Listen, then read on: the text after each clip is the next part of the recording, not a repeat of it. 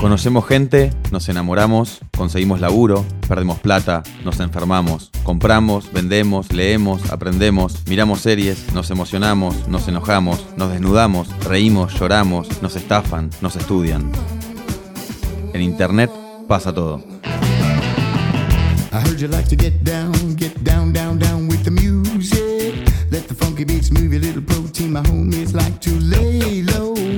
I got sentimental reasons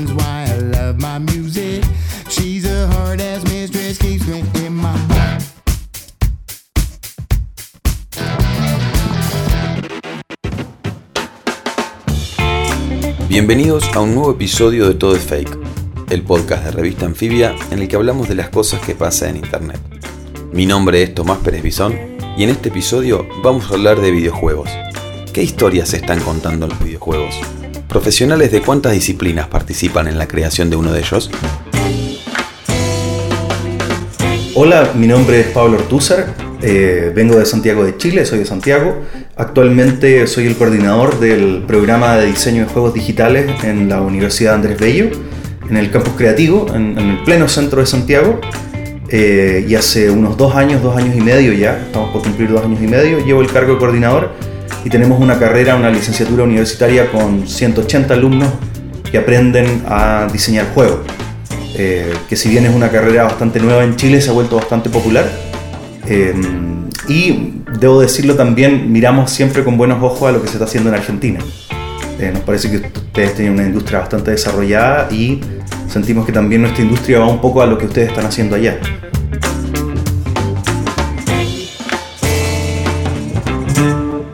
Pablo, entonces, si yo quisiera eh, hacer un juego, porque se me ocurrió, ¿por dónde podría empezar?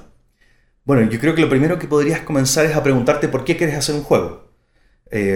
Yo te, te voy a contar un poco de la perspectiva universitaria. Yo tengo la sensación de que hay mucha gente que desea hacer juegos porque es un medio que está muy de moda. Actualmente, año 2019, todo el mundo juega juegos de video. El que dice que no juega juegos de video ignora que quizás en su teléfono está jugando algún juego de video.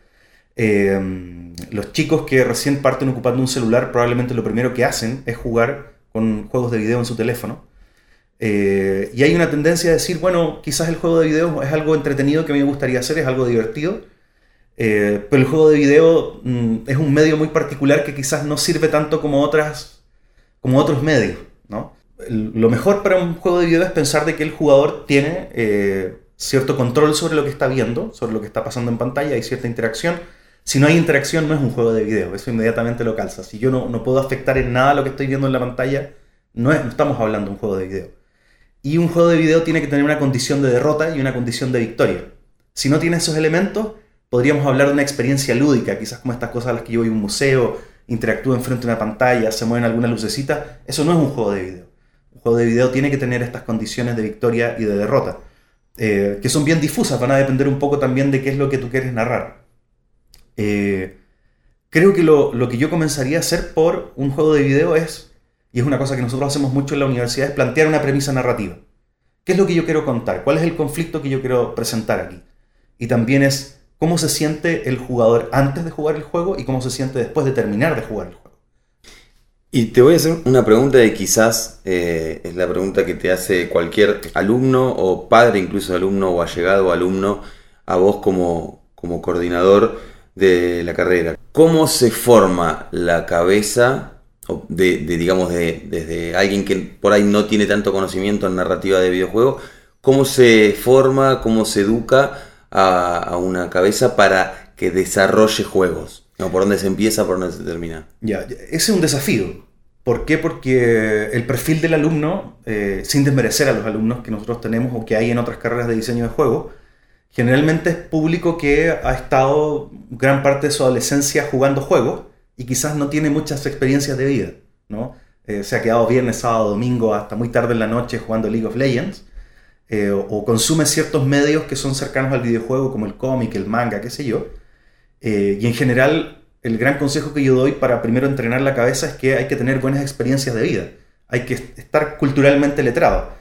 Porque las buenas ideas de los juegos o los buenos conceptos de juegos no vienen de otros juegos. Vienen de experiencias reales que yo puedo llevar a este mundo de videojuego y quizás ofrecerle la posibilidad a alguien de una manera abstraída de poder experimentarlas, ¿no? Eh, viniendo como con esa base que es lo ideal, que ojalá hay que, hay que nutrir eventualmente a la persona que quiera venir a hacer juegos de video, está el tema de la práctica. O sea, esto es un medio que si es que tú no haces juegos y no te equivocas haciendo juegos, es difícil aprender a hacerlo. Y en general la metodología que nosotros utilizamos es diseño iterativo. Es decir, partimos con conceptos de juego eh, que los alumnos producen, eh, que se presentan ante, ante, el mismo curso. Hay mucha crítica de los propios alumnos y de los profesores. Eh, y generalmente cuando todavía están en este estado teórico, todo funciona en la cabeza, pero cuando lo empiezan a programar y lo empiezan a prototipar, a veces con cajitas de colores, ni siquiera con personajes ni nada, con elementos muy básicos, se empieza a probar inmediatamente, a ver si esto funciona o no. Y de esta misma prueba de probar el juego, se va refinando este diseño hasta eventualmente lograr un producto más o menos terminado. Yo aquí estoy resumiendo el proceso eh, de manera muy rápida, en verdad estos son procesos que a veces llevan meses, ¿no? Eh, hay proyectos que demoran un semestre en la universidad y otros que demoran un mes y medio, dos meses. Hay algunas cosas muy rápidas que se hacen de una semana a otra, pero esto requiere tiempo. Hacer un juego en general es un proyecto complejo que requiere, requiere tiempo. ¿Y la, eh, cantidad de años que tiene la carrera son cuatro? Cuatro años, cuatro años. Eh, se parte con un semestre común, porque es una facultad que tiene muchas carreras de corte creativo artístico y por lo menos el primer año los alumnos comparten mucho con alumnos de otras carreras de diseño gráfico, de arquitectura, de artes visuales, de vestuario, qué sé yo. Y de ahí se va especializando, van tomando cursos que tienen que ver más con el currículum específico de la... Y ahí ven programación y tienen ramos de narrativa. Hay un año completo en donde se ve mucho tema de narrativa, de guion, diseño de personaje, estructura dramática, que para nosotros es muy importante. Y en verdad el tema de la programación, para poder hacer estos prototipos, son por lo menos eh, un año y medio, casi dos años de la carrera, son como unos 6-7 ramos que tienen que ver con programación. ¿Y qué historias se están contando en los jueguitos hoy? Eh, bueno, el, ¿tú dices los juegos de los alumnos o los juegos comerciales? No, en, los juegos comerciales, los juegos que juegan, que jugamos todos, digamos. Bien. ¿Qué historias se están contando? Lo, lo, interesante que tiene el medio del juego es que es un mercado muy fragmentado. Muy, muy, muy, muy fragmentado. Y tú te vas a encontrar con proyectos que están hechos por empresas norteamericanas de 5 o 6 años de desarrollo, 300 personas, 40 millones de dólares de presupuesto y por el otro lado tienes juegos hechos por una sola persona en su dormitorio, con nada de presupuesto y que se vuelven muy famosos también y que cuentan historias muy valiosas. Entonces te vas a topar por un lado con todo el power fantasy, la, fantasía de poder de ser un protagonista que tiene alguna habilidad, eh, qué sé yo, implantes cibernéticos, superpoderes, eh, fue capturado por alienígenas y le implantaron algo, más o menos un poco el mismo canon de Hollywood, parecido al canon de las películas de Hollywood y por otro lado tienes estas narrativas que son más independientes, que narran temáticas más personales. Eh, creo que lo que me llama más la atención es que hay algunos desarrolladores de estos juegos AAA, que son estos juegos grandes, ¿no? estos juegos que son como películas de Hollywood, que se están dando cuenta que el público del videojuego está tratando de buscar historias más personales, está tratando de lograr una empatía más, más cercana. Entonces, hay juegos, pongo un ejemplo que quizás el Horizon Zero Dawn, un juego de PlayStation 4, en donde, claro, la protagonista del juego no, no... Todo indica que es un juego Power Fantasy por cómo se ve, pero la protagonista tiene una historia muy personal. Eh, y, una historia que desde un punto de vista femenino también toca temáticas que tienen que ver con el feminismo, cómo se le percibe en el mundo, eh, el enfrentarse con ciertas culturas dentro del juego que son machistas y que ponen en tensión ciertos temas que son actuales. Por el otro lado te vas a topar eh, con juegos que incluso tratan de hablar sobre la identidad de género o que tratan de explicarle a la persona un poco como este abanico de identidad de género que está empezando a aparecer ahora o que se está volviendo más, más visible, ¿cierto? Eh, y que trata de personajes que tienen eh, dilemas de cómo la sociedad los integra porque son queers o son gender fluido, fluido eh, género fluido, etcétera, etcétera. Entonces, el, el abanico es gigante, es enorme.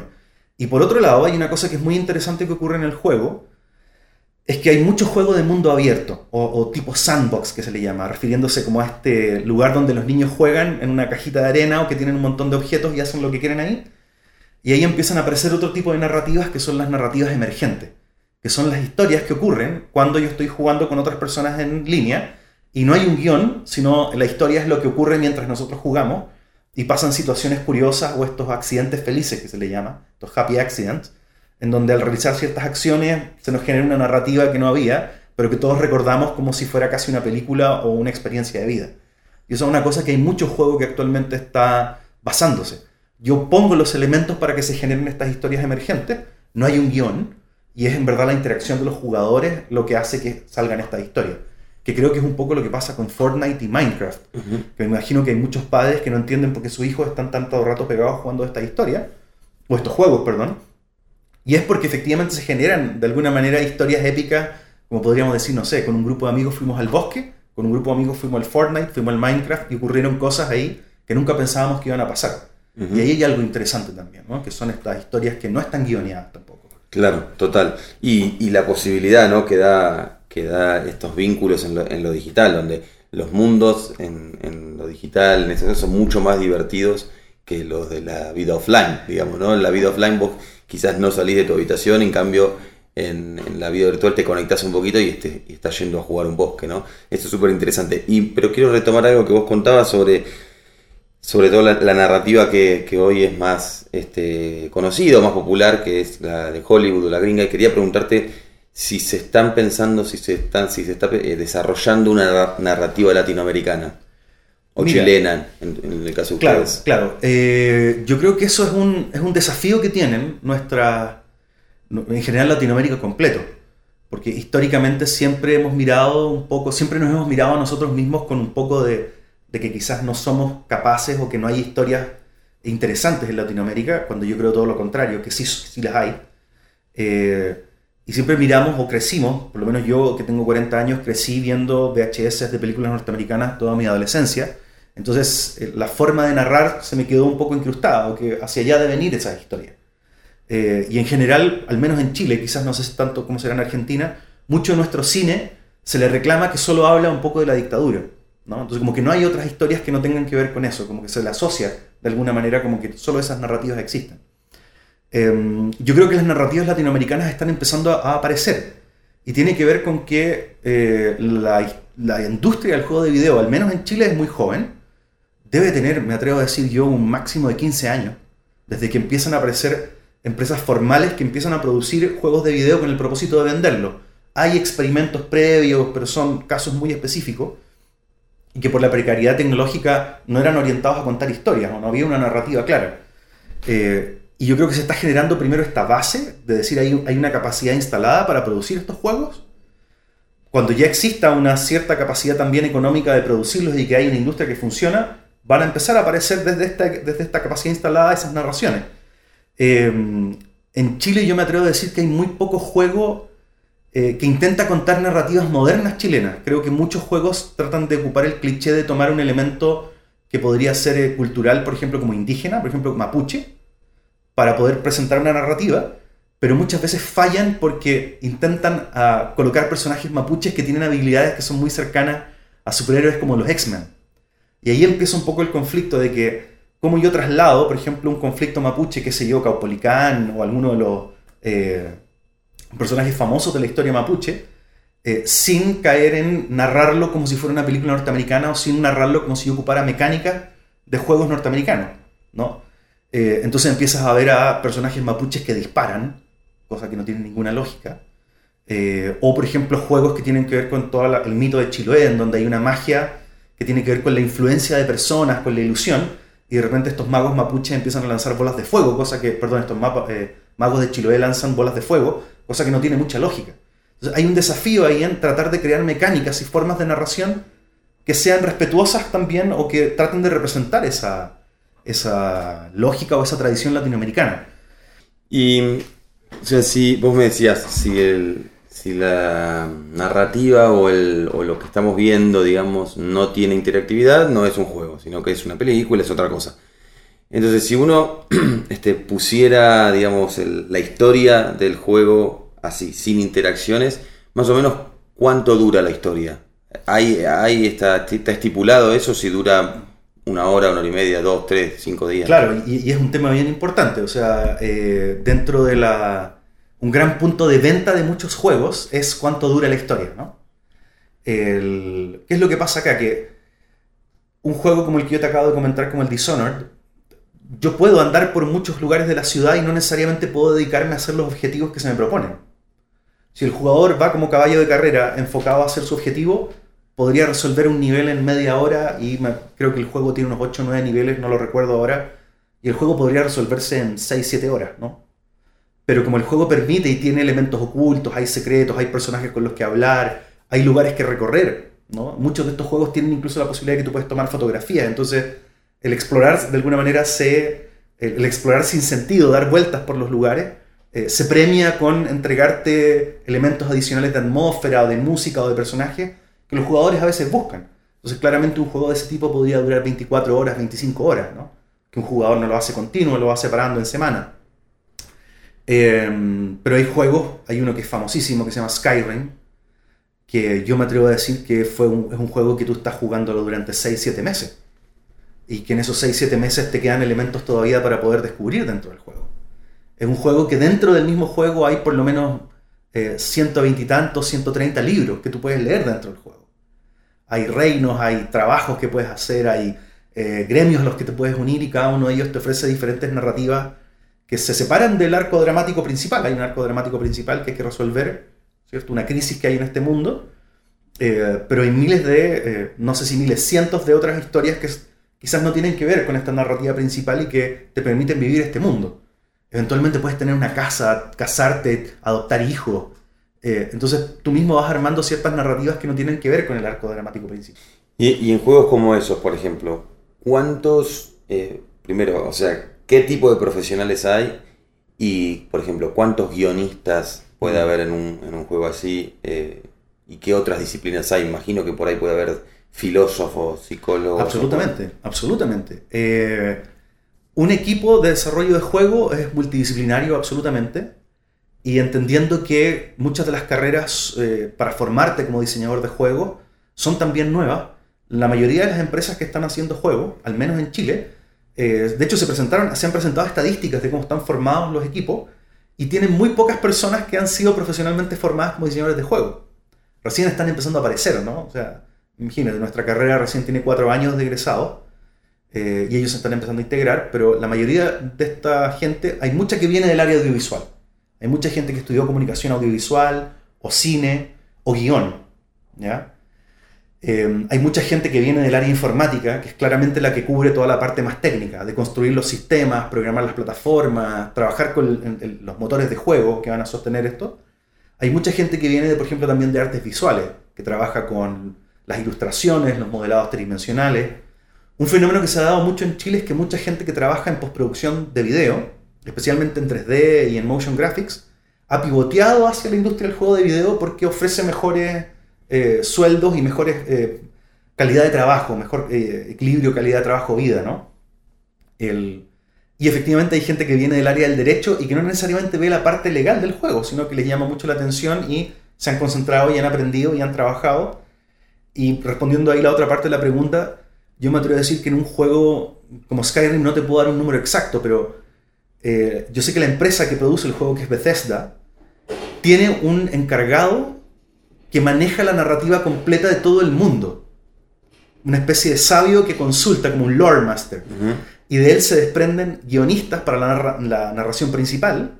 Y luego hay guionistas para cada una de estas pequeñas historias o quests que aparecen por el lado. Y tienes equipos fácilmente de 10, 12 guionistas. Eh, Es que- como las series, digamos. es como la serie, claro, que no hay un solo guionista, hay equipos de guionistas. Y de ahí después de esos equipos de guionistas hay gente que lleva estas historias a un quest como tal, arma las misiones, ¿no? Eh, y además de eso después también hay todo un proceso de grabación de voz. O sea, de grabación, actuación y especialmente en los juegos más caros que captura, por ejemplo, de 3D, hay actores que hacen performance y que graban la acción y que actúan y que incluso son la voz de los personajes. ¿no? O sea, es muy cercano también como al mundo de la animación o al mundo de la producción de una película con, con una alta carga de, de efectos especiales, yo me atrevería a decir, ¿no? ¿Y en qué momento crees que estamos de, del juego? O sea, vi- viste que, por ejemplo, en cine se habla, bueno, de la edad de oro, ahora se dice que la edad de oro de las series, ¿no? En, en, en el juego, ¿en qué, si uno se pusiera a historizar, en qué momento crees que estamos?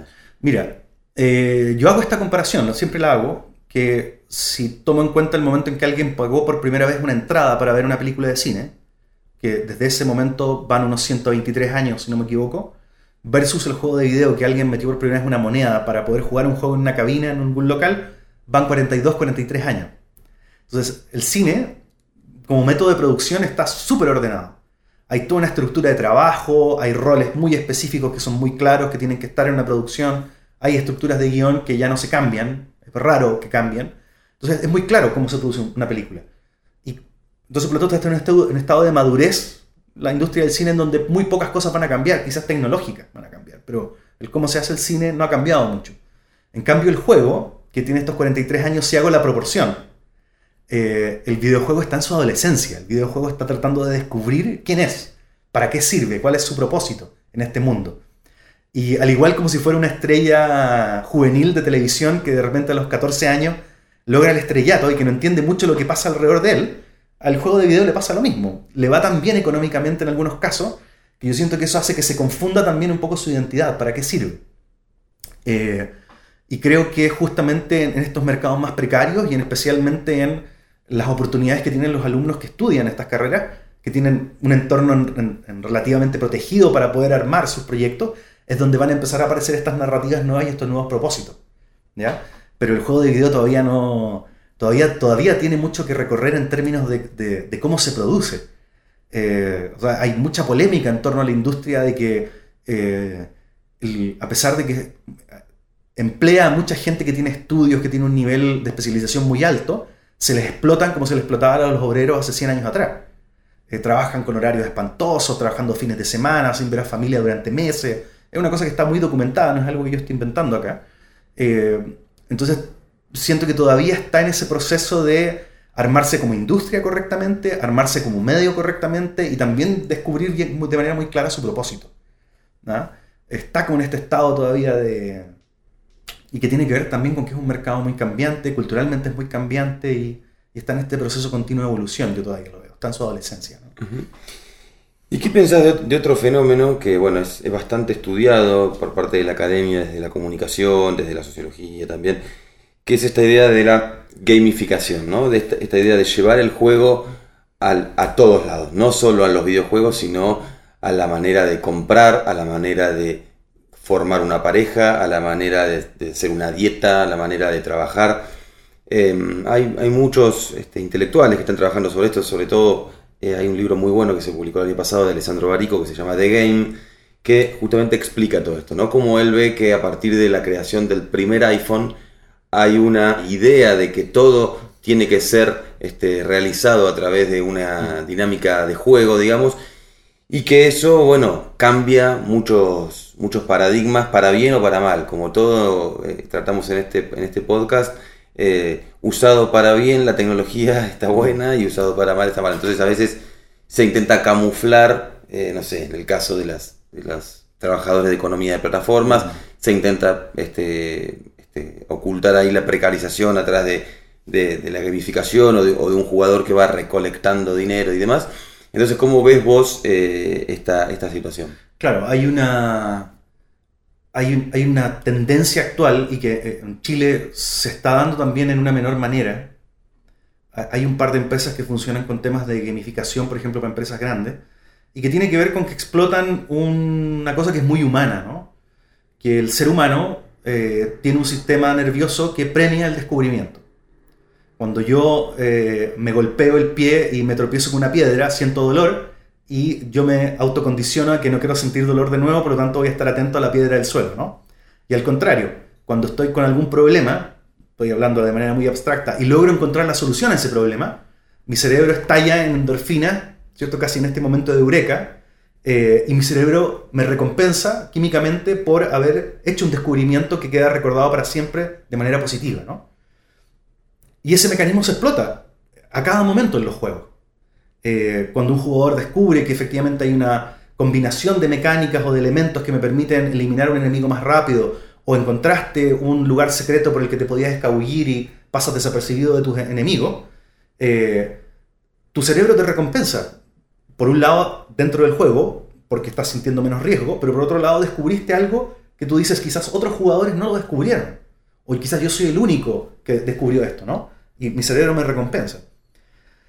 Y partimos por este dilema de que estamos llevando esos elementos, este loop de feedback, ¿no? Este loop de retroalimentación, de que yo hago algo, compruebo qué es lo que pasó, está bueno, está malo, pum, lo vuelvo a repetir. Llevo ese, ese proceso a el tema laboral. Creo que el caso, uno de los casos más famosos es, por ejemplo, el tema de Amazon, de que los tipos tienen un tracker como una, una pulserita de estas que miden tus caminatas, etcétera, etcétera, y que mide cuántas veces vas al baño. Entonces, si tú vas menos de ciertas veces al baño, recibes una especie de premio o recompensa, versus de que si vas muchas veces al baño te castigan porque estás ocupando tu tiempo que es eh, productivo en tener que hacer tus necesidades biológicas. Eh, y lo complicado es que quizás hace, hace 20 años atrás, esas recompensas eran dinero o bonos o una comisión por una venta, pero lo que la gamificación hace es que esas recompensas o bonos en verdad son estrellitas o puntitos abstractos que no se traducen en nada. ¿no? O que generan quizás un ranking entre los empleados, al igual como si hubiera un ranking de un juego de carrera, que también no es conducente a nada. No, es como un premio que no, no tiene mucho sentido. Es como aparecer en la foto del empleado del mes en un McDonald's. ¿no? ¿Qué gana esa persona? Yo no sé qué gana esa persona. Quizás ganará un vale para poder comprarse alguna comida dentro del mismo restaurante, pero que la de los cubos no se ve representada en ningún beneficio laboral eh, real. Y que creo que es una tendencia en general de todo tipo de trabajo actualmente. Es tratar de reducir completamente los beneficios del empleado, traduciéndolos a eh, estos premios abstractos. Ah, hay una bebida ahora en el local, cuando en verdad en vez de que haya esa bebida en el local, yo preferiría un aumento de sueldo o un beneficio laboral real, ¿no? Eh, y a mí me parece muy incorrecto tener que ocupar esa mecánica o esa lógica, porque contamina de alguna manera ciertos elementos del juego que pueden servir para otra cosa y los lleva a un plano eh, de degradación laboral y de precarización laboral. yo creo que donde más lo vemos eso es en, en estas aplicaciones de pedir comida. ¿no? Ni siquiera hablo con una persona y, y, si tú ves de repente el mapita que te presentan y ves un iconito de alguien en una moto, inevitablemente te imaginas un juego. eh, y la otra persona por el otro lado también tiene un punto de partida, tiene un punto de término, tiene que llegar a, a donde está la persona a la que le tiene que dejar la comida eh, y tiene que llegar en el menor tiempo posible y tratar de solucionar todos los factores intermedios. ¿Qué le responderías a aquellos eh, que dicen, sobre todo es algo que se ve mucho en los medios este, más grandes o en la televisión y demás, esta idea de cada vez que hay un tiroteo, ¿no? o, o ciertas, este, no sé, sí, tiroteos o, o, eh, o, este tipo de ataques masivos, eh, se le, se, enseguida se lo asocia con los jueguitos. Y claro, ¿no? Es que vienen jugando los jueguitos hace, hace 20 años y cómo no crees que después salgan a matar gente. Mira, yo creo que la la discusión de llevar el juego y de demonizar el juego tiene que ver de un grupo de personas que no entiende el juego. ¿Mm? Y, es perfectamente entendible. Yo cuando jugaba juegos de video tuve conflictos eternos con, con, mi padre, por ejemplo, que no entendía porque yo estaba pegado a una consola jugando. Eh, el, porque él nunca entendía qué era lo que yo hacía en el juego. ¿cierto? Que habían historias, que habían conflictos, que habían situaciones que uno tenía que resolver. El, y creo que el mayor dilema tiene que ver con que se le compara, primero donde ocurre el tiroteo es en Estados Unidos. O sea, hasta ahora no, afortunadamente en Chile no han habido, no sé si en Argentina han habido tiroteos escolares, pero afortunadamente no han habido. Eh, y tiene que ver con, con una cultura del arma que va más allá del solo juego de video. En Chile conseguir un arma es muy complicado uno tiene que moverse en círculo. Si lo quiere comprar legal puede hacerlo, pero tiene que ser mayor de 18 años, tiene que haber pasado un curso, tiene que tener un test psicológico, etcétera, etcétera, etcétera. Tiene que tener el dinero para comprarla, no es barata.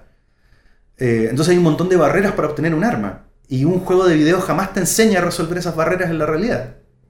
Jamás te dice cómo pasar el test psicológico, cómo conseguir la plata, dónde ir a comprarla, cómo cargarla y cómo manipularla. Ese nivel de, granularidad, o de, de poder acceder y sentir un arma real en un juego, eso no existe todavía. Podríamos discutir que quizás en realidad virtual, pero tampoco, no, no, eso no se da. La simulación no es, eh, no es tan cercana a la realidad como para llevarlo hacia allá. Quizás conducir un auto podría ser, o manejar un avión, pero también hay mundos de distancia entre la simulación versus la realidad.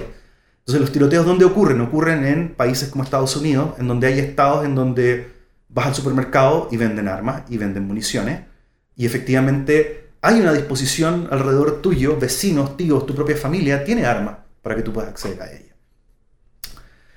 Y en donde además también se confunde el cómo se presenta el conflicto armado dentro del juego. En los conflictos armados dentro de los juegos los personajes rara vez mueren, responean, aparecen de nuevo, resucitan, cosa que no es real, en la realidad cuando yo mato a alguien alguien muere, ¿no?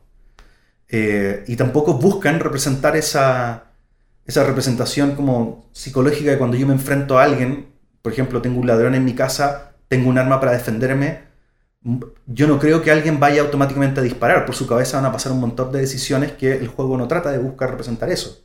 Y ahí en ese dilema tú puedes amenazar a la persona o dispararle, pero es raro que alguien dispare, ¿no? Generalmente se, utiliza como un elemento de amenaza. Y los juegos no logran ese nivel de, de simulación, colgándome un poco a lo anterior. Y el juego que estuvo en la última polémica fue el Fortnite, fue por el tiroteo que hubo en Nueva Zelanda. Y me tocó ver en, internet un par, creo que fue un, periodista mexicano, creo que también en Argentina lo hicieron, que asociaron a que como los chicos estaban en Fortnite, se había producido este tiroteo.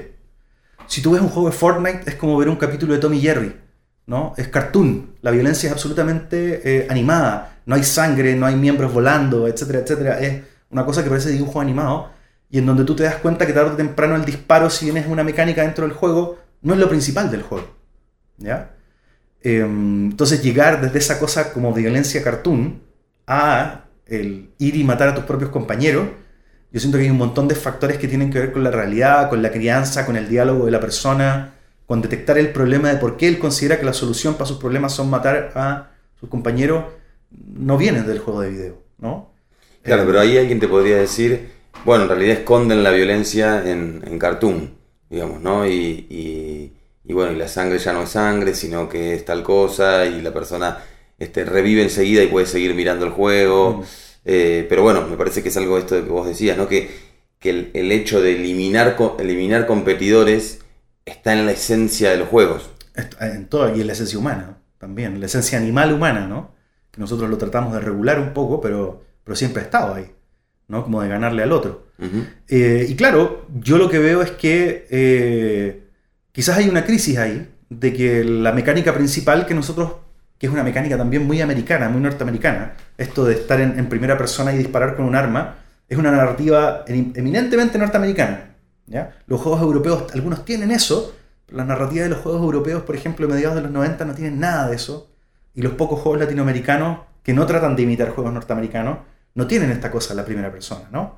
Yo siento que hay un fetiche también social en la cultura norteamericana como de sentirse con el arma en la mano, ¿no? Hay una cosa. Em, y, y claro, creo que tiene que ver también un poco con que como industria se debe encontrar nuevas mecánicas para lograr la competición sin buscar esta idea de eliminar al otro o matar al otro, ¿no? Como quizás sacar del vocabulario el, el matar sería lo ideal pero es la solución más fácil y es la solución a veces también más atractiva para el jugador. Y respondiendo a tu pregunta, efectivamente sí lo hay. Existen eh, graduaciones para clasificar los juegos. Eh, nosotros en Chile no tenemos una específica. Nosotros nos colgamos de una que es la ESRB, que es la norteamericana. Hay una europea y hay otra, creo, en Asia, eh, que efectivamente según el contenido del juego tiene calificaciones, ¿no? Que va una que es para, apto para todo público, everyone, ¿cierto? Para todos, hasta el adults only, que vendría a ser ya un juego pornográfico donde hay uso de drogas o delincuencia, etcétera, etcétera, y que tiene toda una, una graduación, y que está, está regulado también por el lenguaje que se usa, por el tipo de violencia, y también si es que el jugador simula o no ciertas situaciones delictuales, que es como famoso en algunas franquicias como el Grand Theft Auto, ¿no? Eso te iba a decir. Sí, sí, sí, es el primero que ponen también de ejemplo, como porque es un juego eh, prácticamente violento, o sea, lo único que hay que hacer es pegar, claro, es, eh, robar, matar. Es de alguna manera esta fantasía, esta fantasía de poder, pero no llevada hacia el superhéroe, sino muchas veces hacia un antihéroe. Mm. Eh, ojo que, que quizás el juego, más, el juego más famoso de todos los Grand Theft Auto es uno que se llama San Andreas, que trata de rescatar como la escena hip hop así como de los años de inicio de los 90, 91, 92, ¿no? Como por ahí. Eh, y son juegos que igual tienen una trama y que tienen un conflicto personal. Son personajes que son traicionados, son personajes que por un error han caído en cárcel y cuando vuelven descubre que su madre está muerta, que sus amigos lo traicionan. Tienen un hilo dramático detrás que es interesante, o sea, hay una escritura detrás, hay una historia que se cuenta eh, y que vale la pena experimentarla. Pablo, y la última, em, ¿qué juego identificás, eh, tal vez en tu infancia o en, tu adolescencia, que hizo el clic hacia, hacia, la narración de historias, ¿no? Yo, eh, mi, mi ejemplo sería el Carmen San Diego, me parece Ah. como que es el juego en el que yo venía, uno venía jugando a juegos que tenías que cumplir con determinados objetivos, pero ahí hay una, fue como una, era una propuesta diferente, ¿no? La de tratar de seguir pistas y seguir, este, tratar de encontrar este, estos personajes y demás. Claro. ¿Vos ¿En cuál podés identificar? Mira, yo creo que eh, son dos juegos. Dos juegos que yo creo que marcan de alguna manera mi infancia y mi adolescencia. Eh, me atrevo a decir que uno de ellos es Monkey Island, el 1 y el 2. Porque creo que fue uno de los primeros juegos en donde yo vi que se usara el humor con fines narrativos. Eh, a pesar de que eran juegos visualmente muy precarios para la época, eh, hay una escena maravillosa que es una pelea de insultos. Mm, Yo no, sí, re- sí, no sí, sí, recuerdo haberme reído tanto como en esa pelea de insultos y me parece muy interesante como decir, en vez de hacer personajes que pelean con espada o que se disparen, hay que agarrarse a insultos entre uno y otro y el más original es el que gana. La batalla de gallos. Me parece muy bonito, hasta hoy en día lo ocupo como ejemplo en clase, me parece que es una solución muy bonita. Y otro juego que ya lo jugué cuando más adolescente fue el Final Fantasy II, que norteamericano, el 4 japonés, pero el Final Fantasy II, que debo confesarlo, fue el primer juego en donde en el final yo lloré. Fue un, un final que a mí me emocionó, a pesar de, de todo, de lo precario que eran los personajes, era un grupo de 16 por 16 píxeles, textos muy cortos, pero en donde se podía identificar muy claramente cuáles eran los roles de los personajes. Y había un personaje en particular que a mí me gustaba mucho, que era un personaje muy torturado, y que al final del juego el personaje se redime. ¿no? Y, y a mí eso me, llamó mucho la atención, cómo lograron emocionarme a través del juego con estos elementos muy básicos visuales y con eh, guiones que eran muy breves, pero que eran muy al, al callo.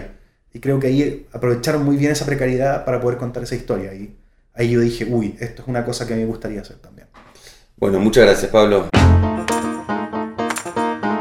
En revistanfibia.com vas a encontrar más links y contenidos sobre los temas que discutimos en este capítulo. Escucha todos los episodios de Todo es Fake, el podcast de Revista Anfibia, en Spotify, Apple Podcast y en tu aplicación favorita. Mi nombre es Tomás Pérez Bisón y esto fue Todo es Fake.